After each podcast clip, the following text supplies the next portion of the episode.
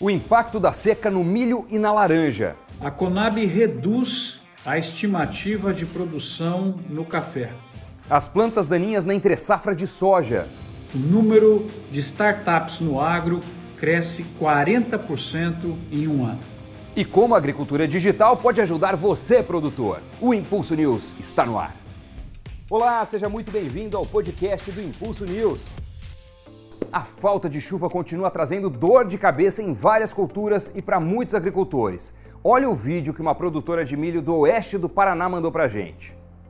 Olá, me chamo Raquel Vedman, sou engenheira agrônoma e produtora rural do oeste do Paraná, cidade de Terra Roxa. Milho Safrinha Decap 2005, estádio R1 em bonecamento, pendão, órgão masculino, boneca, órgão feminino do milho, está polinizando. Após a polinização que é cruzada, estamos passando por um estresse hídrico aqui na região oeste.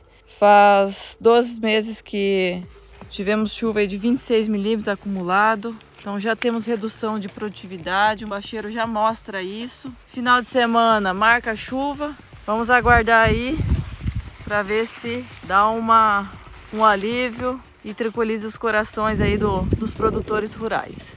No norte do estado, o produtor de Bandeirantes, Luiz Augusto, também está sentindo a seca na plantação de milho dele. Esse talhão de milho já pegou logo depois do plantio pegou uma chuvinha, mas é um milho que com a data, com a idade que ele tem, ele devia estar pelo menos um metro, um metro a, a mais do que ele tem. E aqui é milho que não chegou a nascer do plantio. Aqui é outro talhão de milho está bem falhado. Esse praticamente não nasceu nada, nada, nada. É a situação difícil no milho. E olha, Vários produtores assistiram nosso programa da semana passada e deixaram comentário a respeito da seca no YouTube.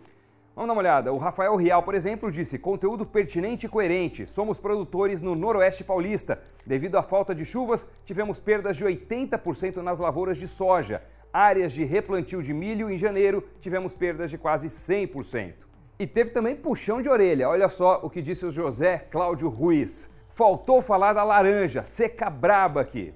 Tá certo, registro feito. E vamos falar com o Dr. Agro, porque ele faz parte do time que calcula a estimativa da Fundicitrus. Professor Marcos Fava Neves, qual é o cenário que você está enxergando? Pois é, Doni e amigos do Impulso News. O mercado, de certa maneira, já esperava o número que saiu, porque a seca judiou demais dos laranjais de São Paulo e do Triângulo Mineiro, que compõem o cinturão citrícola. E isso afeta o mundo porque o Brasil tem praticamente 30% da produção de laranja do mundo, 50% da produção de suco de laranja do mundo e quase 80% do mercado mundial de suco de laranja. É, e a seca também trouxe impacto para o café. A Conab divulgou que a produção deve ser de 48,8 milhões de toneladas, ou seja, 23% menor que a safra passada. Vamos falar com ele de novo. Professor Marcos Fava Neves, o que é que esse cenário significa para o cafeicultor? É, já falamos aqui da, da porrada que a seca deu na laranja, deu também no café, tá dando na cana, e aí no café vocês estão vendo produção morro abaixo, preço morro acima, e é outra cultura que preocupa o mundo, porque o Brasil tem praticamente 33% aí da, das exportações mundiais de café, né? um número ao redor de 30%, 35%. Então, realmente é outro impacto, mas aquele produtor que tem irrigação, o produtor que eventualmente teve um pouco de chuvas, vai se beneficiar com esses preços maiores, Doni. Vai sim. É, e falando em cana, a estiagem de fato está castigando a produção. Tanto que a nova estimativa na região centro-sul do Brasil é de uma queda na produção de cana de 4,6% na comparação com o ano passado e também o menor valor desde a safra 2018-19. E vamos falar da entre-safra de soja. O representante técnico de vendas Rodrigo Minghini mostrou para a gente a situação no campo e trouxe uma dica. 40 dias atrás estávamos fazendo a colheita da cultura da soja e agora nós estamos no processo de entre-safra. Queria mostrar um pouquinho da situação atual uh, que está na região, ou seja, muitas das áreas vão ficar em pousio, não vão ter nenhuma, nenhum tipo de cultura, tanto é, cultura de cobertura por exemplo, uma aveia ou é, mesmo uma cultura econômica, que seria no caso do trigo ou da própria cevada. Então gostaria de salientar aqui, pessoal, a importância da gente fazer realmente um controle dessas plantas daninhas da entre safra ou pré-plantio para que não corra esses, esses problemas. Se a gente for observar aqui, ó, nós temos uma planta de buva já aproximadamente 30 a 40 dias colhido, entolcerada. Olha o tamanho dessa planta e olha a dificuldade que vai ser nós fazermos o controle. E o pior, pessoal, nós temos aqui muita soja guaxa, ou seja, sementes que eram da safra anterior. E aqui, se a gente olhar, muito problema de ferrugem e principalmente oídio, porque nós estamos passando por vários dias de, de estiagem. Então, assim, um alerta: vamos fazer a vistoria na lavoura antes do plantio, principalmente das culturas de cobertura agora, que seriam trigo e cevada, para que a gente faça um bom controle dessas plantas daninhas, para que a gente possa entregar uma lavoura no limpo e depois que o Russar faça o seu serviço. Obrigado, pessoal. Agora uma boa notícia. O estudo Radar Agtech Brasil apontou que o número de startups no agro cresceu 40% em 2020. Doutor Agro, você imaginava um salto desse tamanho ou te surpreendeu, hein? Doni, não me surpreendeu esse resultado, porque eu estou no meio das universidades, convivendo com jovens, seja na USP, na GV, nas escolas de engenharia. O agro é pop, é tech, toda essa molecada está querendo fazer coisas para o agro, resolver parte das dores das nossas cadeias produtivas e entregar eficiência.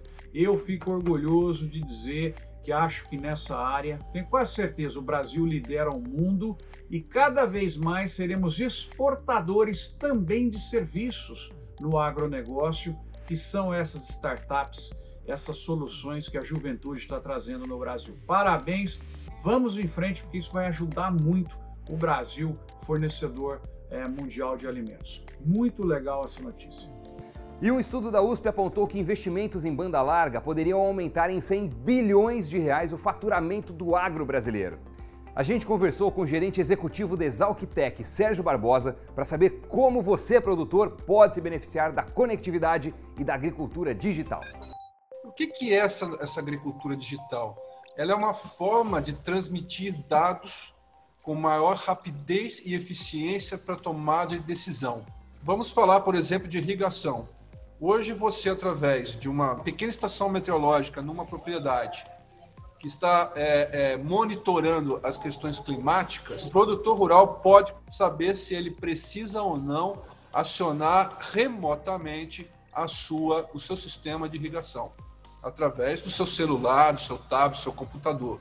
Então, você ter a informação de uma forma precisa e rápida é você ter o conhecimento para poder ter melhor capacidade de barganhar o seu produto numa discussão de negócio. Nas cotações, o indicador soja Paranaguá registrou preços em 173 reais a saca, queda de 0,2%. No milho, a cotação teve queda de 5,7% em relação à semana anterior, chegando a R$ 96,00 a saca. No café arábica, os preços subiram quase 4%, R$ 850,00 a saca. E a laranja para a indústria foi cotada em R$ 25,00 a caixa, queda de 0,8%. E o que tem de importante nos próximos dias? Doutor Agro vai ficar de olho no quê?